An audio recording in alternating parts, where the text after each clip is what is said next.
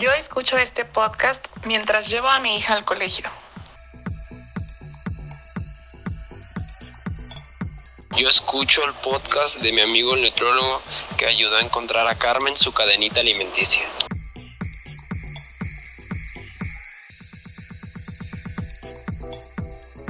Bienvenidos todos a un episodio más de Del Plato a la Boca.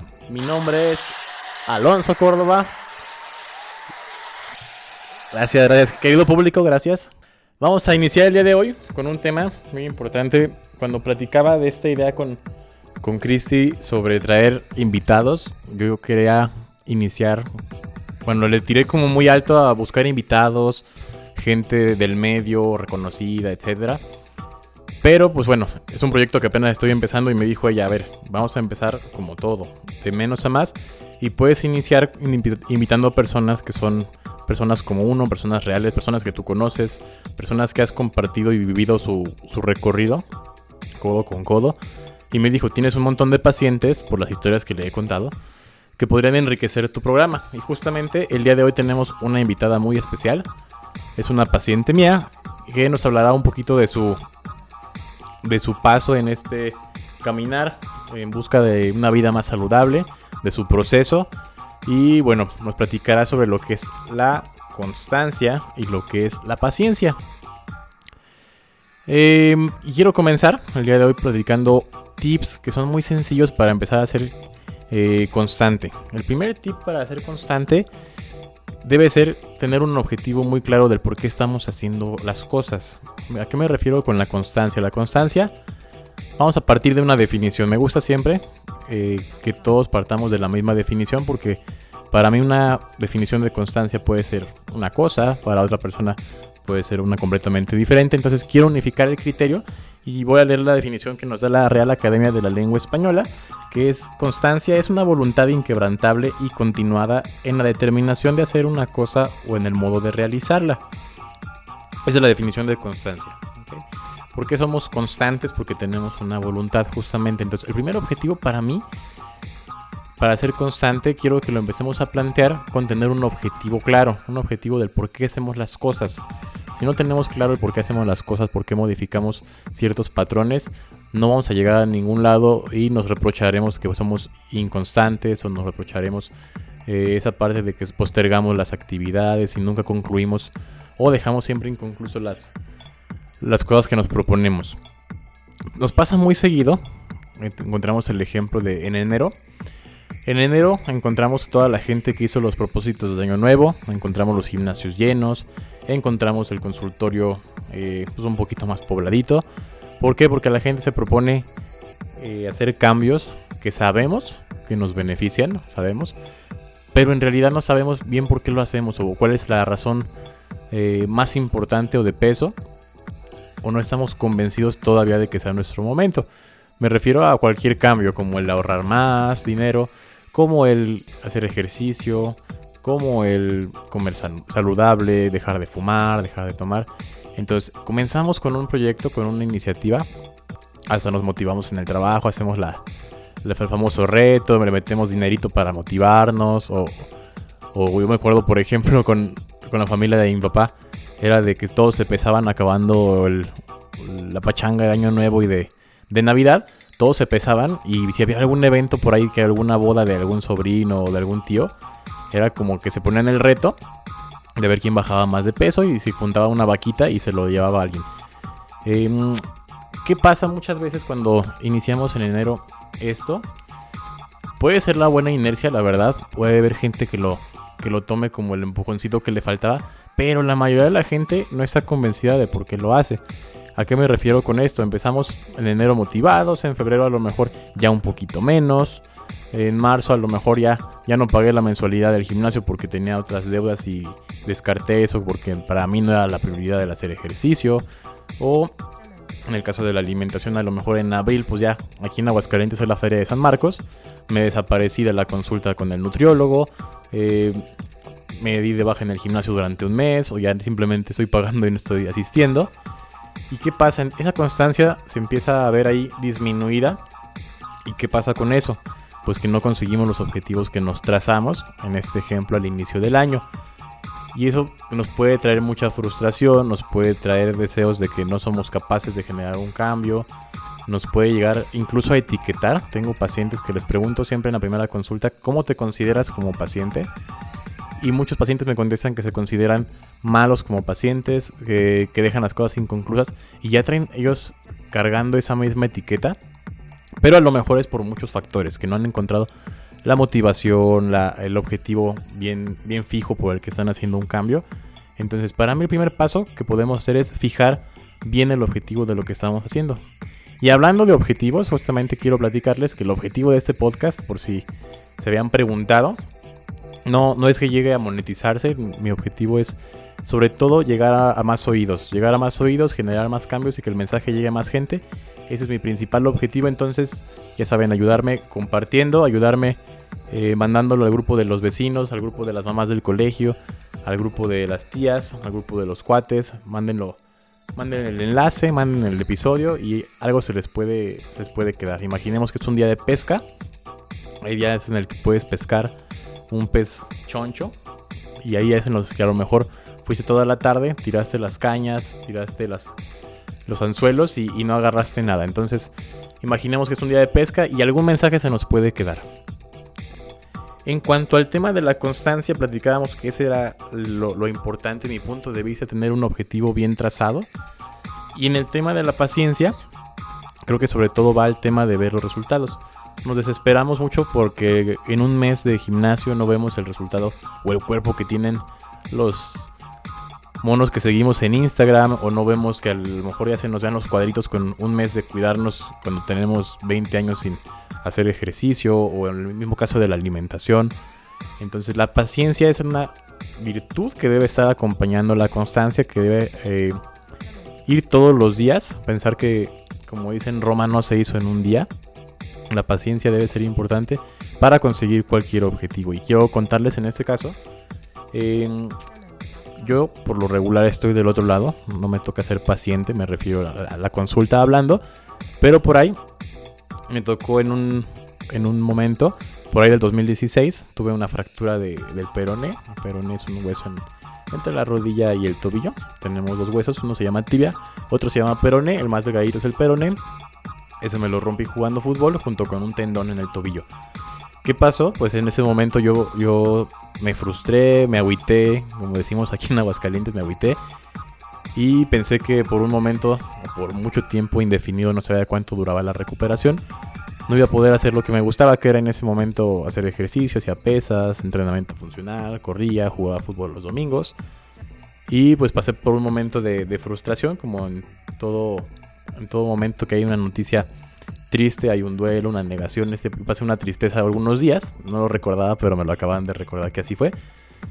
En el que pensaba que a lo mejor ya iba a dejar de hacer lo que quería y que quién sabe cómo iba a quedar. Entonces me tocó ser paciente, acudí a, mi kinesióloga de cabecera, a Natalie Escobar. Ella me, me dijo, desde el día que te operen, vente casi casi que al día siguiente. Me tocó ser paciente porque el día que me internaron, me, según esto asignaron un doctor. Al día siguiente, que bueno esto me iban a operar me dicen que no, que no me tocaba en la clínica 1, se me tocaba en el hospital número 2 y me hicieron el traslado y fue como empezar de cero. Total, me tuvieron como 5 días en urgencias porque no me estaba muriendo, no me dolía así como, como tanto, o cuando me dolía me ponían el medicamento y listo. Y me tocó ser paciente ahí 5 días en urgencias, ahí conociendo a todos los pacientes que estaban a mi alrededor, que entraban y salían, comiendo la famosa comida de hospital, que me quedaba con hambre, por cierto. Y pues de repente me operaron y, empecé con la rehabilitación, empecé a, hacer eh, movimientos con los dedos del, pie contrario, que que no me lastimé, para empezar a activar las células espejo, empecé a hacer movimientos de, movilidad con los dedos, empecé a dibujar, a recoger cosas con, con el pie que tenía lastimado y poco a poco con el paso de las semanas empecé a hacer movimientos de de flexión, apoyar, eh, terapia de fuerza, terapia de recuperar rango de movimiento y eran terapias en las que salía llorando y sudando, pero sabía que el efecto terapéutico iba a ser el, beneficio que yo iba a obtener de ese, de ese momento. Pasan las semanas y recuperé la movilidad, recuperé la fuerza, recuperé la confianza, porque tampoco fue sencillo el volver a hacer un salto, volver a correr, volver a cargar. Había siempre la desconfianza de que no, de que no había quedado bien la pierna. Afortunadamente quedó bien. Y bueno, fue un proceso en el que tuve que cargar con mucha paciencia y entender que la naturaleza tiene sus tiempos y no depende de uno muchas veces el, qué tan rápido o qué tan lento. Pero lo que sí depende de uno es lo que tenemos que hacer tal cual. En este caso era acudir a las terapias, en otras acciones como los ejemplos que puse, pues es acudir a tu consulta de nutrición, todos los días querer generar un cambio hacia el punto que, que tienes como objetivo. Y bueno, pues afortunadamente quedé muy bien. Y es un tip de la, de la paciencia, que no tenemos que apresurarnos. Tenemos que entender que, que todo lleva su tiempo. Es como la repostería, que si pones el pastel en el horno durante 15 minutos cuando decía que eran 20, no te va a quedar bien. Si te pasas a 22 minutos, ya se te quemó. Y entonces todo tiene su tiempo, hay que ser pacientes.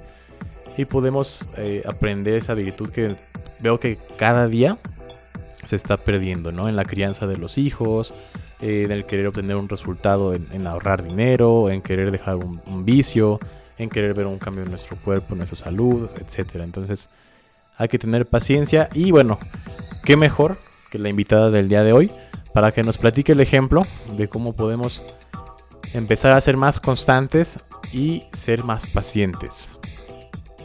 Y le voy a dar la bienvenida, ella es Alejandra Esquivel, ella es una paciente que yo conocí justamente platicábamos ahorita, en el 2016, se acordó que era cuando yo tenía mi, mi pierna enyesada, que estaba en el consultorio anterior al que me ubico actualmente. Y bueno, ella estuvo una primera temporada, como le llamo yo, con, conmigo, estuvo viniendo, empezó a hacer algunos cambios y de repente desapareció por cuestiones de la vida que pasan siempre. Y posteriormente ella decidió regresar en, en enero, cerca de la fecha de su cumpleaños y me dijo, Alonso, quiero dedicarme este año a mí, me, lo me acuerdo perfectamente, y siempre lo pongo como ejemplo que se me hizo una frase con mucha convicción, con mucha fuerza, me quiero dedicar este año a mí, y bueno, en ese año logró cambios, bueno, inimaginables, que qué mejor que se los cuente yo, vamos a escucharlo de su propia voz. Ale, ¿cómo estás? Bienvenida. Hola Alonso, bien, gracias, gracias por invitarme. Platícanos, Ale, daba la, introducción, platicábamos sobre el, tu proceso, cómo fue esta parte de, de justamente el capítulo que es de hoy, la, la, paciencia y la constancia, que lo pongo siempre como ejemplo. ¿Tú cómo has vivido esta parte de, de, ser constante, que muchas veces nos cuesta un montón a todos, y me incluyo? Y la parte también de ser paciente, que uno muchas veces eh, espera obtener resultados express y pues no, no es la forma. Entonces, platícanos todo tu proceso, como de, les decía, desde que te animaste a, a venir por primera vez, luego que regresaste, cómo fue toda esta, esta aventura. Ah, sí, Alonso, te comentaba. Yo hace tiempo, en el 2016, vine contigo, pues venía con una idea de querer cambiar los hábitos y querer cambiar muchas cosas, pero pues tuve mucho trabajo, me surgieron algunas cosas y por cuestiones del destino prácticamente deserté, ¿verdad? Eh, yo le comentaba a Alonso que regularmente al regresar me daba un poquito de pena porque ya había estado aquí con él y luego renuncié y y regresé, pero con malas noticias. En, hace como dos años y medio empecé aquí con Alonso nuevamente. Y pues ya llegando con él me dio el resultado pues que prácticamente pesaba 92 kilos y medio. Eh, fue como que un gran impacto porque nunca había tenido ese peso y realmente sí me sacó de onda. Entonces al momento de estar con él pues prácticamente sí me, me ayudó. Ya ahorita llevo dos años y, medio en lo que es el proceso de llevar una buena alimentación y hacer el ejercicio. Pero me acuerdo mucho de las cosas que él me decía. Me dijo de la salud, él me enseñó a comer, cómo mantener mi peso actualmente, porque creo que bajé como 20 kilos en, ese, en este proceso, en lo que se llevó la, el primer semestre. Entonces, con el ejercicio y la buena alimentación, pues pude seguirlo manteniendo. Pero sí te causa impacto el que, pues te digan 92 y yo nunca había pesado eso. Entonces, la, la constancia, el saber comer, hacer ejercicio y muchas de las cosas que yo venía y escuchaba, hasta me echaba porras de que sí se puede, hasta dar una vueltita a la unidad en una cancha, en una cancha y, ir después a carreras, a hacer ejercicio y más que nada pues seguir con no salirme de mi casa sin, pues, sin comer. Eh, llegar a mi trabajo y seguir con la comida, con la colación y hasta las cenas, porque yo el hecho de que tuviera ese peso no era porque comiera mucho, sino que yo me malpasaba, se me malpasaba mucho con las comidas, entonces sí no le prestaba mucha atención y me la pasaba prácticamente en el trabajo, no hacía ninguna actividad. Y ahorita, después de ese tiempo, pues aprendí un poquito a darme el espacio de hacer mis comidas, de ir aunque sea una hora a hacer deporte. Y es un proceso que me ha gustado y que ha sido un poquito mm, de cambio, en cambio de los hábitos y más que nada para, para algo, algo de, bueno. Muy bien, Ale. Platicamos ahorita antes de grabar, me decías que el primer día que regresaste, justamente hace dos años y cachito, eh, hubo palabras que te hicieron este, reflexionar sobre, sobre el lugar en el que estabas, en el lugar al que si continuabas de esa forma, hacia dónde íbamos a llegar. Eh, entonces, ¿qué fue lo que, lo que te hizo mucho sentido en tu cabeza, lo que te hizo reflexionar y querer hacer este cambio que para nada es sencillo? Mucha gente lo piensa y lo intenta, pero pues nos esperamos a lo mejor a la, a la primera semana, al primer mes o a los dos meses o cuando tenemos una recaída de que de repente un día nos fuimos a entrenar o que de repente un día nos fuimos a una fiesta y comimos dos rebanadas de pastel porque estaba muy rico. ¿Cómo fue para ti el, el poner una actitud desde el principio? que lo, me lo has platicado muchas veces, pero ¿qué pasó por tu mente para que empezaras este proceso? Ese día que platicamos, que dijiste, salí de aquí como choqueada, me lo acabas de platicar. ¿Qué fue lo que reflexionaste? Mm, te comentaba que el gran impacto que recibí al darme la noticia del peso fue el, el de la salud porque más que nada yo he tenido, te comentaba que muchos sueños, ilusiones y proyectos de vida. Entonces yo considero que la salud es una de las partes más fundamentales que tiene uno como persona para poder seguir con los proyectos de vida. Entonces, cuando me dijiste 92 kilos, yo me salí impactada y dije, no puede ser, nunca había llegado y ni había tenido ese peso. Eh, más que nada me hizo reflexionar en mi salud, en que en un futuro iba a tener, iba a gastar más en, en las enfermedades, iba a tener diabetes, iba a tener problemas cardíacos. Eso iba a originar que no iba a tener una vejez o a largo, a largo plazo una vida más, más saludable. Y como que eso fue lo que a mí me afectó y tus palabras sí me entraron y se quedaron yo creo que hasta el día de hoy que es lo que yo llevo como, como mi filosofía de vida que debo de seguir con todos los hábitos, con mis ejercicios. Y aparte me gustó mucho el cambio de vida que yo hice, me ha gustado mucho. Entonces sí fue como que muy muy importante eso lo que me lo que me comentó. Y, y cualquier persona que yo le digo pues ven haz ejercicio aliméntate bien eh, más que nada es para cuidar para cuidar la salud. Perfecto Ale. Fueron palabras fuertes entonces en tu cabeza lo que te dije y bueno, si ponemos una comparativa de la persona que entró ese día al consultorio y la persona que hoy está visitándome, eh, son dos personas completamente diferentes. ¿Cómo eran tus hábitos anteriormente? Acuérdate que me platicabas mucho que, en ese inter en el que no nos vimos, entre la temporada 1 y 2, eh, tuviste conductas que, no habías tenido en otra parte de tu vida. Era mucho de salir de, de cotorreo y excesos. Pero bueno, cuéntanoslo tú y, cómo ha cambiado esa parte, porque también luchamos con un ambiente que es socialmente mal visto el que se quiere cuidar, mal visto el que no quiere salir, mal visto el que se quiere dormir temprano, mal visto el que se quiere levantar a hacer ejercicio, que si estamos locos, cómo se levantan esa hora. Entonces, ¿cómo ha sido para ti el convivir en todos los ambientes, en todas las atmósferas, en tu trabajo, en, donde vives, eh, hasta esa parte de la inseguridad en donde vives, que de repente ya dejaste de salir a correr un tiempo? ¿Cómo ha sido todo ese proceso? Así te comentaba que prácticamente pues es un proceso muy difícil porque luego uno ya está con la buena alimentación y hacer ejercicio y luego no llegan las personas de vamos de fiesta, vamos a hacer algo. Entonces yo sí me soy muy luego muy estricta en mis en mis procesos, mi, en mi llegar a mis objetivos. Entonces yo sí dejaba un poquito al lado todo ese tipo de invitaciones, pero yo lo hacía porque yo tenía mi meta. Entonces como que he sido muy disciplinada, dije, tengo que, que lograr mi objetivo, quiero hacer varias cosas, pero luego mm, las personas que me metían presión luego se, se pusieron, se acostumbraron a mi estilo de vida. Ya después yo las invitaba, como, como a mí me invitaron a, a correr, a ir a spinning y a las carreras. Entonces yo traté de invitar al más a la gente, no solamente a ambientes en el que puedes ir a tomar y divertirte, sino prácticamente en un ambiente que también es bonito y que me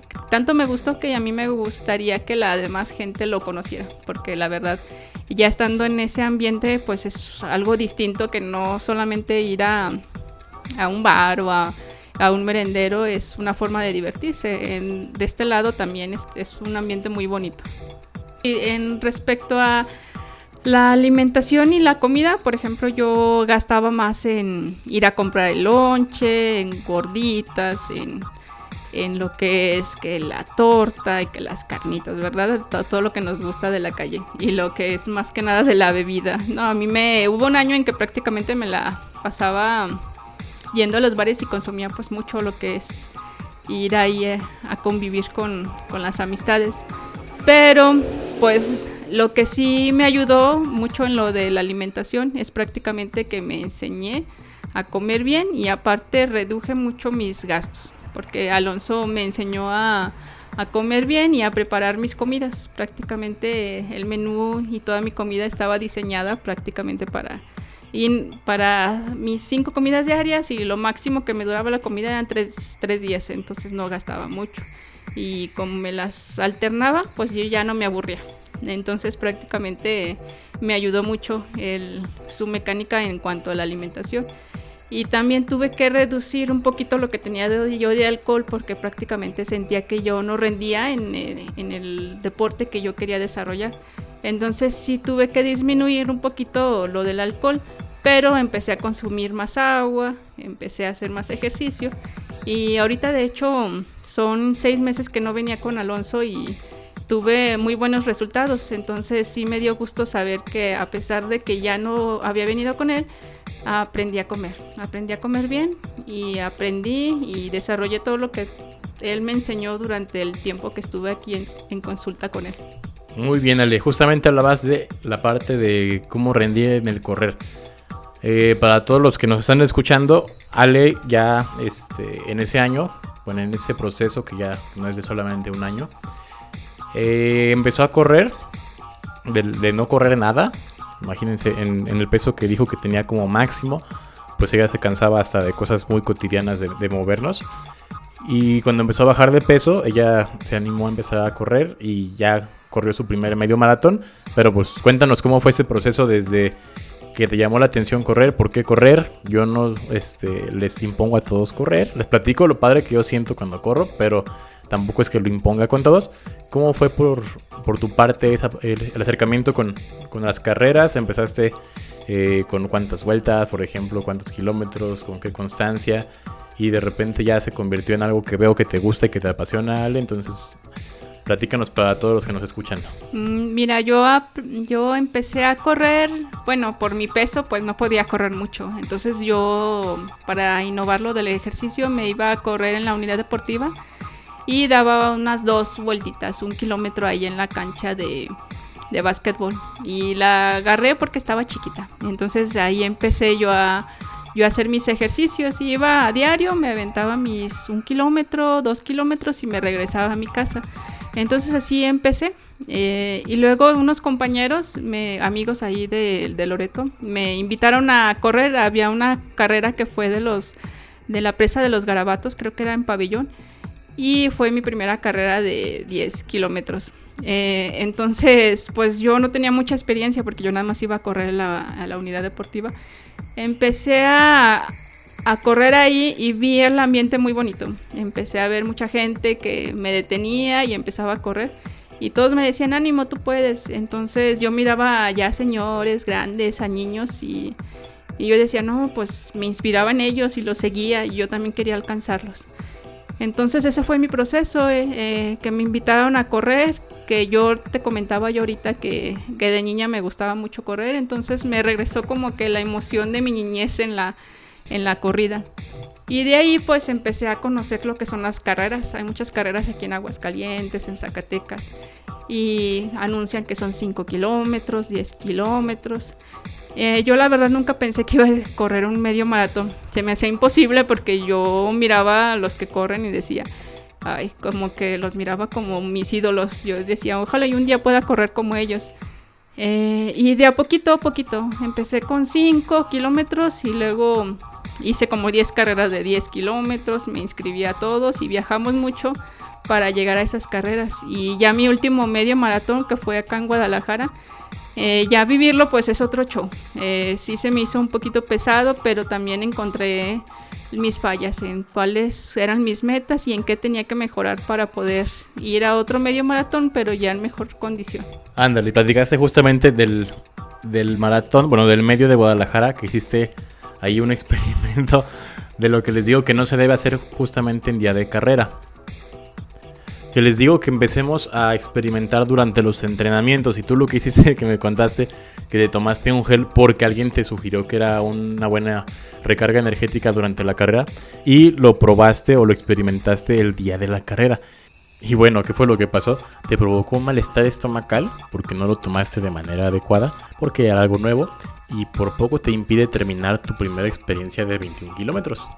Y es algo de, lo que iremos aprendiendo sobre la marcha, ¿no? Te platicaba cómo aprendiste a, no agarrar la plancha cuando estaba prendida. Pues aprendiste quemándote la mano, ¿no? Entonces, igual de esta manera ya te diste cuenta que a lo mejor no es lo, lo ideal experimentar el día de la carrera, ni en calzado, ni en lo que hayas tomado, o lo que vayas a desayunar, o la ropa que vayas a usar.